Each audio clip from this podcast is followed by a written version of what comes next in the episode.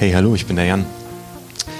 Pastor bei unterwegs und mit euch jetzt schon eine ganze Zeit äh, unterwegs in dieser Serie Just Do It. Und damit du wieder reinkommst, äh, zeige ich dir gerade ein paar Spots, was wir bis jetzt gemacht haben. Und zwar haben wir angefangen ähm, mit einer Predigt äh, zum Thema ähm, optimistisch leben. Geil, ich habe mich dran erinnert. Optimistisch leben. Da gab es ein Zitat von Felix, der hat mal gesagt, äh, als wir hier aufgebaut haben, natürlich sehe ich auch, was schlecht läuft. Aber ich schaue auf das, was gut läuft. Macht auch viel mehr Spaß. Das war so ein, ein Zitat, das ganz wichtig war in dieser Predigt. Und das andere war, äh, wenn du in eine, eine Krise reinkommst, ist es super mega wichtig, dass du sie überhaupt erstmal wahrnimmst. Ich habe erzählt, die Story, wie ich bei mir zu Hause Holz ausgeladen habe und das musste ich auf dem Bürgersteig abladen und dann kam das Ordnungsamt und die haben gesagt, ich darf das nicht mehr machen. Nämlich irgendein Nachbar, der angeschwärzt hatte und ich weiß noch, wie ich draußen stand und in meinem Kopf ging so ein Karussell los. So, Mist, ey, was machst du jetzt? Du kannst das Holz nur vorne vom Bürgersteig in dein Haus reinbringen. wenn du das nicht mehr machen kannst, dann kriegst du kein Brennholz. Wenn du kein Brennholz mehr kriegst, dann kannst du deinen Ofen verkaufen. Und wenn du deinen Ofen verkaufen musst, dann musst du dein Haus mit Gas heizen. Aber mein Haus ist viel zu groß, um das mit Gas warm zu kriegen. Das wird mein finanzieller Ruin. Meine Frau wird mich verlassen. Wer hat schon gern einen armen Mann? Ich muss das Haus verkaufen. Ich werde unter einer Brücke zelten. Ganz alleine. Mein Job ist weg.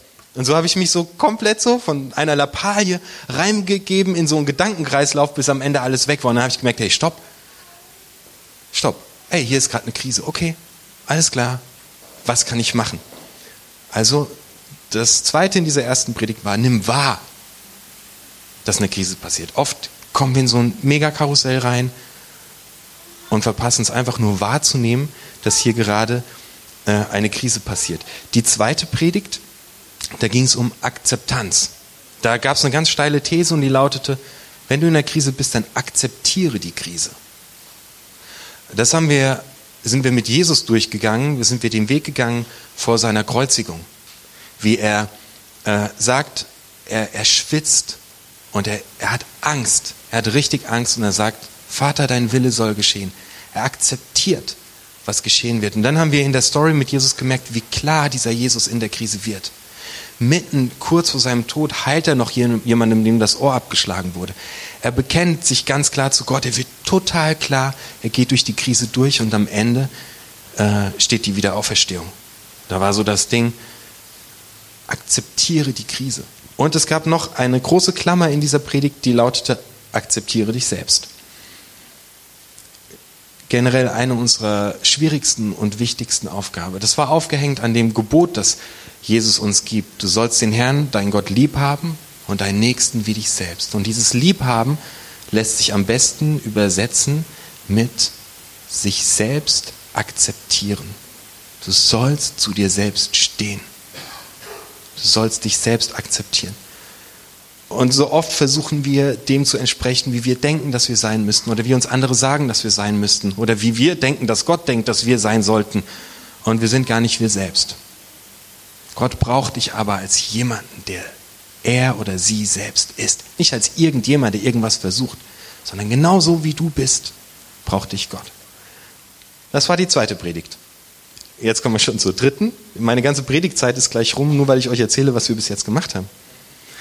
Ähm, dritte Predigt hieß ähm, lösungsorientiert handeln. Da habe ich mir richtig schwer getan, weil es gibt keinen Titel, der, also einfach unsexy, der Titel, lösungsorientiert handeln. Ähm, da ging es um Lot, der äh, vor einer riesengroßen Krise steht, denn Sodom und Gomorra, das Gebiet, in dem er lebt und sein Haus hat, soll zerstört werden. Von Lot haben wir gelernt, wie wichtig es ist, Hilfe anzunehmen da kommen zwei Engel und er nimmt ihre Hand und er schaut nach vorne und er geht ähm, aus der Krise heraus. Seine Frau aber bleibt in ihrem Blick auf die Krise verhaftet und erstarrt zu einer Salzsäule. Da ging es darum, nimm Hilfe an, nimm Gottes Hilfe an und schau nach vorne. Geh nach vorne und hör auf, immer wieder in deine Vergangenheit zu schauen, das immer wieder hochzukochen, dort drin verhaftet zu sein, dann wirst du erstarren. Genau. Und jetzt gehen wir in die ähm, aktuelle Predigt. Ich freue mich. Los geht's. Sie waren Sklaven, gefangen von einer feindlichen Macht. Peitschen, Backsteine, Striemen, Blasen, es ging ihnen beschissen.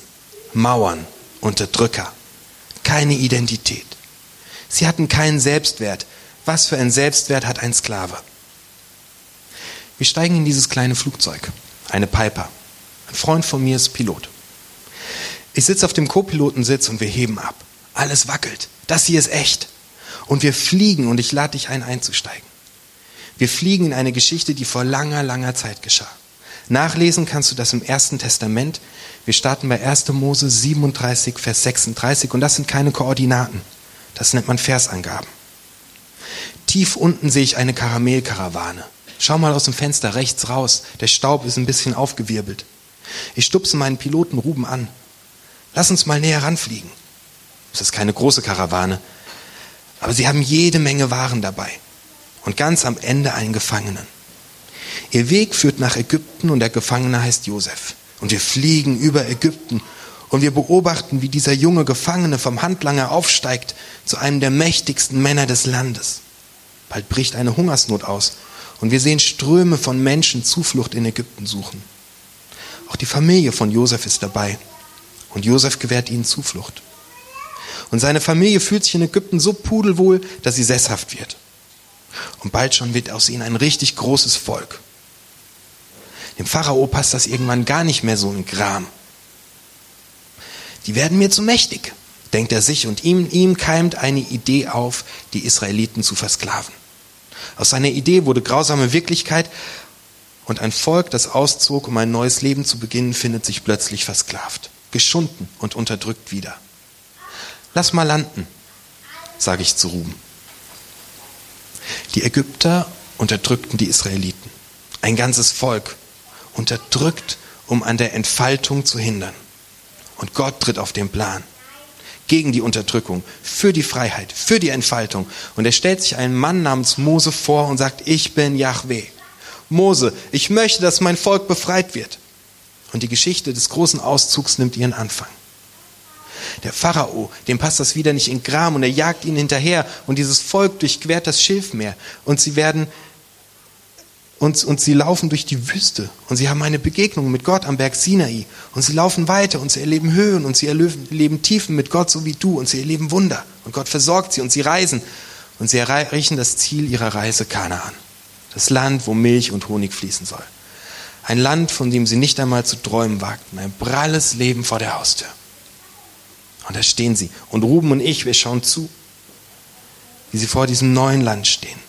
Vor ihnen die Freiheit, hinter ihnen die Gefangenschaft. Bis hierher habe ich euch geholfen und werde es auch weiter tun, sagt Gott. Nehmt dieses Land für euch ein. All diese Menschen, die diesen weiten Weg gegangen sind, die durch die Wüste gewandert sind, die Höhen und Tiefen erlebt haben, stehen jetzt vor einem neuen Land, vor einem neuen Leben. Was machen sie? Wir schauen genau zu und lauschen. Sie schicken Kundschafter aus. Wir befinden uns mittlerweile im vierten Buch Mose, Kapitel 14.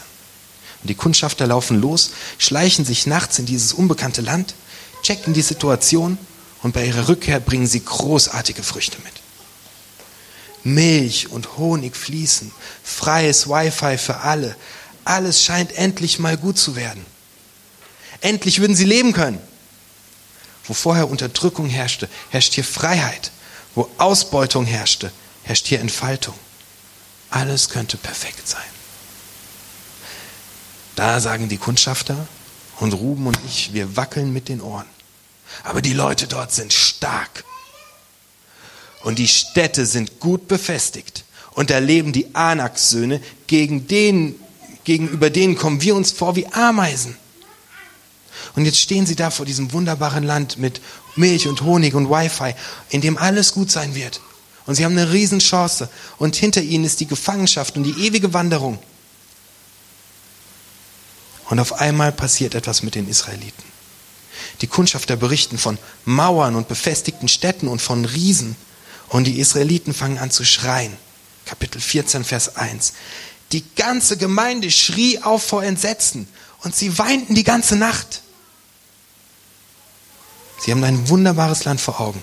Und bei den Stichwörtern Mauern und Riesen drehen sie komplett ab. Shit, what happened? Kundschafter aussenden ist total sinnvoll. Alles richtig gemacht. Die Israeliten hätten sich anhören können, was die Kundschafter berichten, dann sich in Ruhe hinsetzen, eine Cola trinken, einen Plan schmieden, Pro- und Kontraliste machen.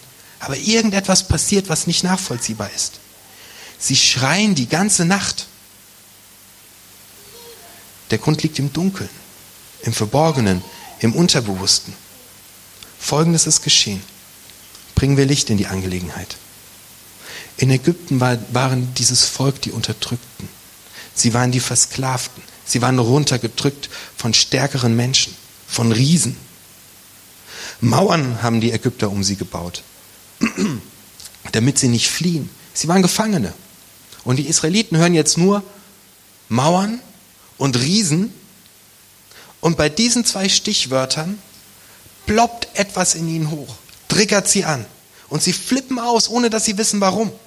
Sie haben auf einmal ein Scheißgefühl im Bauch und etwas sagt ihnen, das wird schiefgehen. Sie schrien die ganze Nacht. In ihrem Unbewussten, in ihrem Unterbewusstsein läuft etwas ab. Das kennst du bestimmt.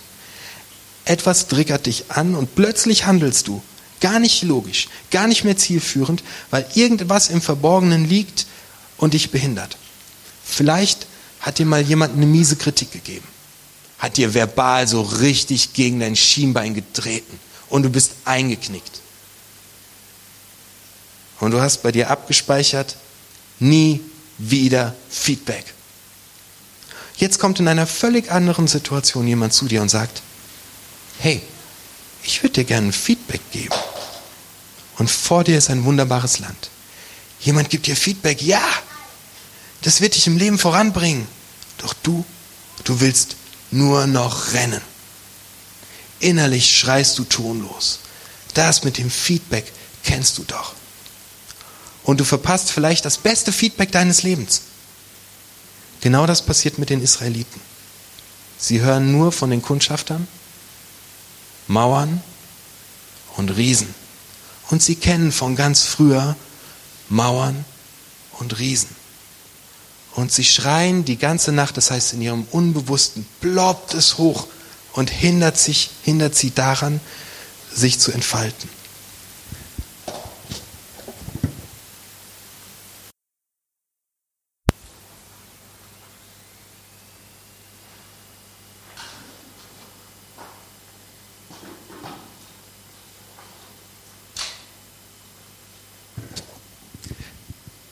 Ich nenne das, sie bauen eine Mauer auf zwischen sich und dem neuen Land.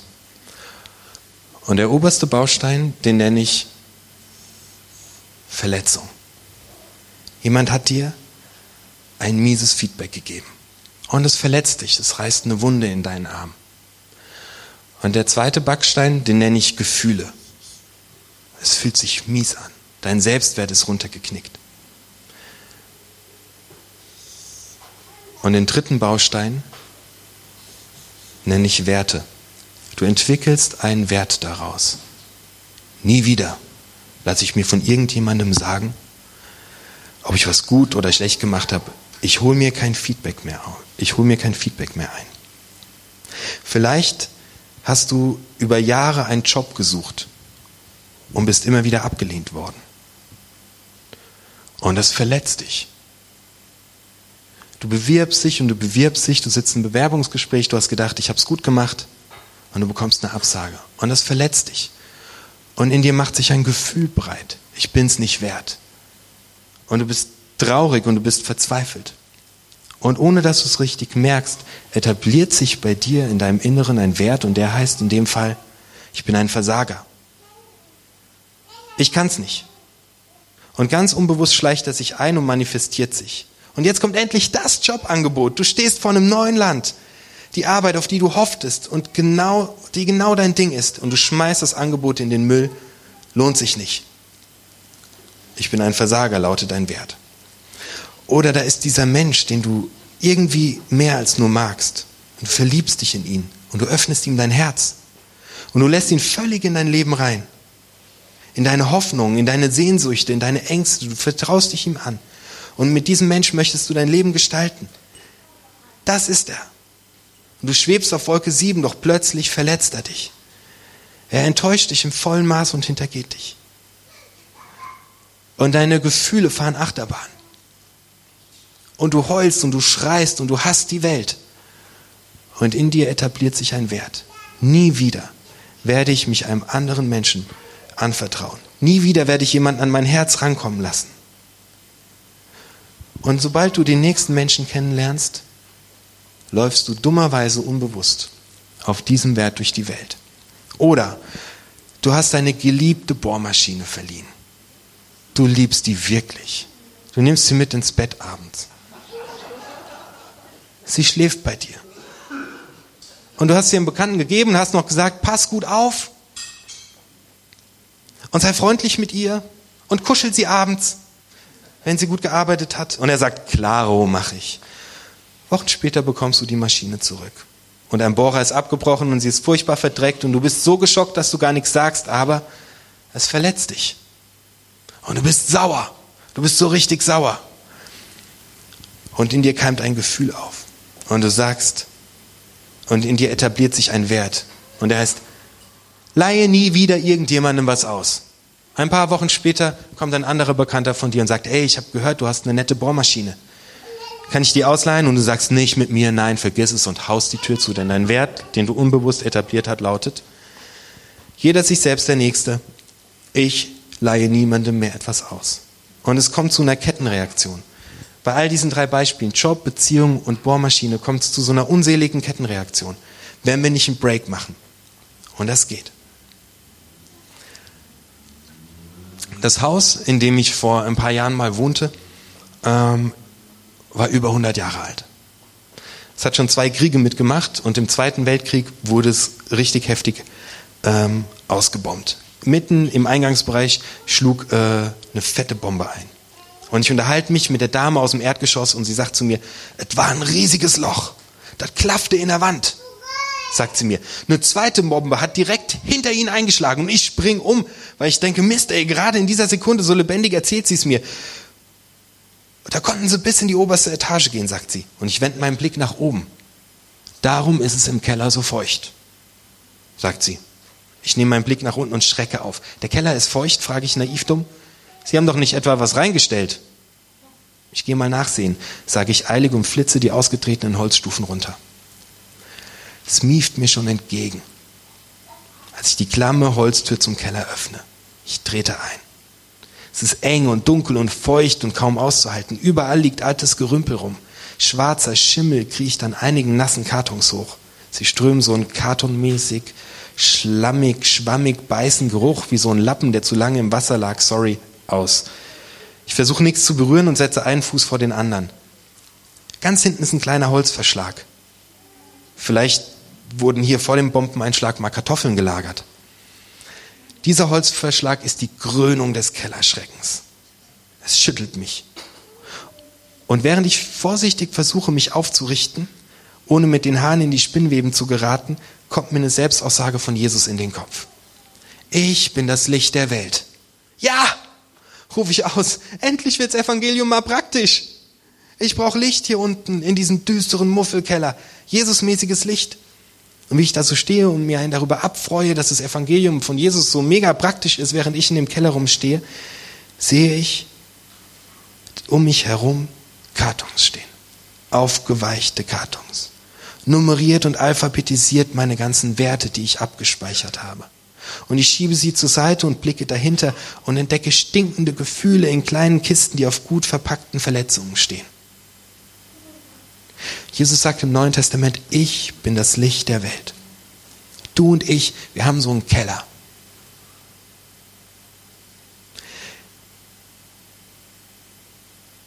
Der Ort, an dem du die Dinge versteckst, die andere dir angetan haben. Der Ort, wo sie sich in der feuchten Dunkelheit stapeln und dich ausbremsen. Werte, Gefühle und Verletzungen. Jesus kommt in deinen Keller. Denn dein Keller gehört zu dir. Jesus möchte dich kennenlernen mit allem, was du bist. Auch mit deinem Keller. Er kommt mit einem sanften Licht in deinen Keller, nicht mit so einem, äh, so einem RTL 2 Messi TV Aufräumteam, äh, das alles grell ausleuchtet und dich vor allem bloßstellt und du nur noch in die Kamera guckst und dich für dich selbst schämst. Nein. Jesus kommt ganz zärtlich in deinen Keller und er sagt, mit dem ganzen Kram gehörst du zu mir. Das Licht von Jesus gibt dir die Kraft, zu deinen Kellerseiten zu stehen. Du kannst sie dir vor dir selbst eingestehen und vor Gott, weil du weißt, dass Jesus dich niemals verurteilt. Hm. Ich habe eine Hausaufgabe für dich und die werde ich am Ende der Predigt austeilen. Da habe ich das hier ähm, nochmal draufgeschrieben mit ein paar Erklärungssätzen. Dann kannst du das mit nach Hause nehmen. Denn wenn wir, wenn wir solche alten Werte abgespeichert haben, kommen, geraten wir damit immer wieder in Krisen. Weil hinter uns liegt ein Leben, das wir, das wir zurücklassen wollen und vor uns liegt ein neues, wunderbares Land und wir bremsen uns selbst so krass aus, weil wir irgendwelche Sachen abgespeichert haben. Du hast aber die Chance, dich selbst zu steuern. Das kannst du immer besser lernen. Ich gebe dir ein paar Verse mit, bevor ich dir das mit dem Steuern noch mal ganz kurz erkläre, was Jesus zu unseren alten Werten, die wir abgespeichert haben, sagt oder was die Bibel dazu sagt. Offenbarung 21, Vers 5 steht, siehe, ich mache alles neu. Das ist ein Versprechen an dich, eine Zukunftsvision für dein Leben. Es passiert nicht immer auf einen Schlag, aber Step by Step bleibt Gott an dir dran und macht alles neu. Wir hatten in der dritten Predigt einen, einen Satz, der mich so tief bewegt. Und der passt an diese Stelle sehr gut. Deine Schuld oder das, was andere dir angetan haben, hat nicht das Recht, dein Leben zu bestimmen. Deine Schuld oder das, was andere dir angetan haben, hat nicht das Recht, dein Leben zu bestimmen. In Offenbarung 21, Vers 5, und vielleicht ist es heute dein Vers, steht, siehe, ich mache alles neu. Ich gebe dir erst noch zwei Verse mit. Der andere steht in 2. Korinther 5, Vers 17. Wenn also ein Mensch zu Christus gehört, so ist er schon eine neue Schöpfung. Was früher war, ist vorbei. Etwas ganz Neues hat begonnen in den Augen Gottes bist du nicht das Ergebnis dessen, was Menschen zu dir gesagt haben oder was sie dir angetan haben. Du bist doch nicht das Ergebnis dessen, was die Umstände deines Lebens dir angetan haben, sondern du bist neu, voll angesehen, ohne Kruste, ohne Dreck. Deine Schuld hat nicht das Recht oder das, was dir angetan wurde, über dein Leben zu bestimmen. Und jetzt gebe ich dir den letzten Vers, der stammt aus der Geschichte, in der wir uns befinden, dieser Israeliten, die vor einem neuen Land stehen. Lehnt euch nicht gegen Gott auf. Wenn du an alten Werten festhältst und sie immer wieder rausholst und deine Bohrmaschine nicht verleihst, weil sie einmal kaputt zurückkam, wenn du Angst hast, einen neuen Job zu beginnen, wenn du keine Beziehung mehr eingehst, und dich am Alten festklammerst, dann lehnst du dich gegen Gott auf, denn der hat Bock drauf, dass dein Leben der Hammer wird. Lehnt euch nicht gegen Gott auf. Habt keine Angst vor den Bewohnern des Landes. Wir werden im Handumdrehen mit ihnen fertig. Sie sind von ihren Göttern verlassen. Aber uns steht der Herr zur Seite. Habt also keine Angst vor ihnen. Das ist ein Befehl. Das ist ein Befehl, imperativ. Habt keine Angst vor ihnen. Lehnt euch nicht gegen Gott auf. Hör auf, dich an der Vergangenheit festzuhalten. Geh in eine neue Situation und wage dein neues Leben. Übernimm Verantwortung für deine Gefühle. Versteck dich nicht länger hinter alten Verletzungen und lauf nicht auf den alten Werten. Du kannst heute äh, nach der Predigt wenn du es möchtest, ähm, hier vorne ans Kreuz kommen und ein Gebet sprechen. Und sagen, hey Jesus, ich habe da so eine tiefe Verletzung erfahren und ich merke, die bremst mich immer noch auf. Ich gebe dir jetzt dir. Bitte lass sie gesund werden. Du kannst zu mir kommen, ich stehe hinten und ich bete gerne mit dir.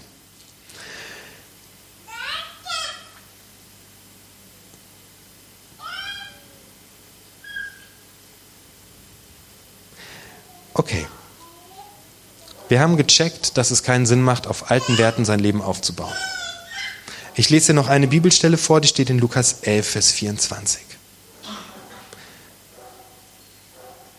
Hm. Nee, ich lasse das. Wir machen das anders. Ich erzähle dir noch eine ganz kurze äh, Geschichte.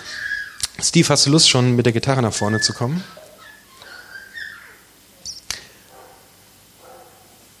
Wenn du heute festgestellt hast, dass du alte, verkrustete Werte hast, auf denen du immer noch läufst, und du hast die überhaupt erstmal gecheckt, dann ist das schon ein mega, mega, mega wichtiger Schritt. Du hast überhaupt schon mal gemerkt, hey, boah, das bremst mich total krass aus. Du hast noch gar nicht verstanden, wie es jetzt damit weitergeht, aber dass du es überhaupt benannt hast, ist schon, da fällt dir ein riesen Rucksack von den Schultern.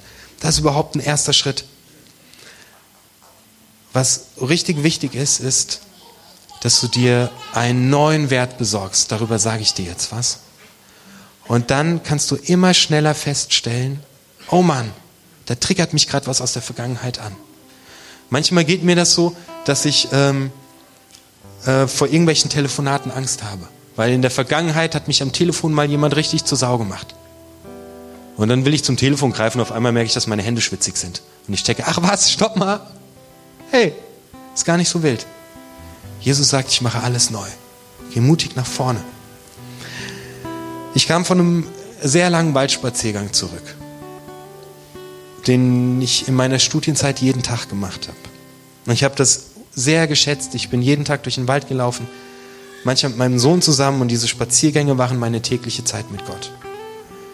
Und als ich an diesem sonnigen Tag bereits unser Haus am Waldrand sah, schenkte Gott mir auf einmal ein Bild, so wie ein guter Freund dir einen Kinogutschein schenkt. Das war einfach da. Dieses Bild war auf einmal vor meinen Augen und fing an abzulaufen wie ein Kurzfilm.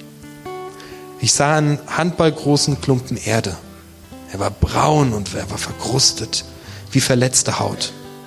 Und dieser Ball drehte sich vor mir auf Augenhöhe und dann explodierte der. Die ganze Kruste wurde weggesprengt.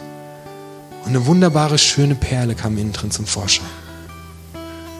Und ich begriff in diesem Moment, diese Perle, das bin ich. Und die braune Kruste, das sind all die bescheuerten Werte und Gefühle und Verletzungen, die sich ringsherum aufgebaut haben, die ich mir zugelegt habe. Wenn in unserem Leben Veränderung geschieht, wenn wir wie dieses Volk vor einem neuen Land stehen, dann braucht es immer ein Wunder. Ein Eingreifen Gottes. Und Gott sagt zu seinen Leuten, nehmt dieses Land ein. Ich war immer bei euch und werde auch in Zukunft bei euch sein. Wir schaffen das im Handumdrehen. Einige Zeit später erzählte ich einem Freund von diesem creepy Kurzfilm.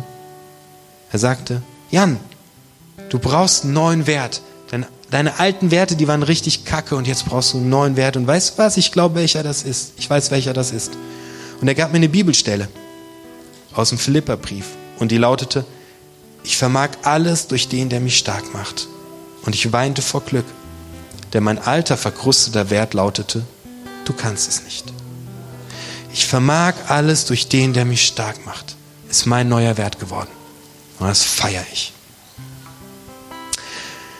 Hey Ruben, lass uns nach Hause fliegen, sage ich. Und wir steigen in die kleine Piper. Und die Flügel zittern und die Rollbahn ist rau und das ist kein Linienflug. Und die Piper hebt ab. Und ich blicke von oben auf dieses Land. Und ich habe was gelernt. Manchmal nehmen mich alte Sachen gefangen. Aber Jesus Christus sagt, ich mache alles neu. Und es geschieht ein Wunder. Und auf einmal kann ich mein Leben ganz neu gestalten und entfalten. Amen.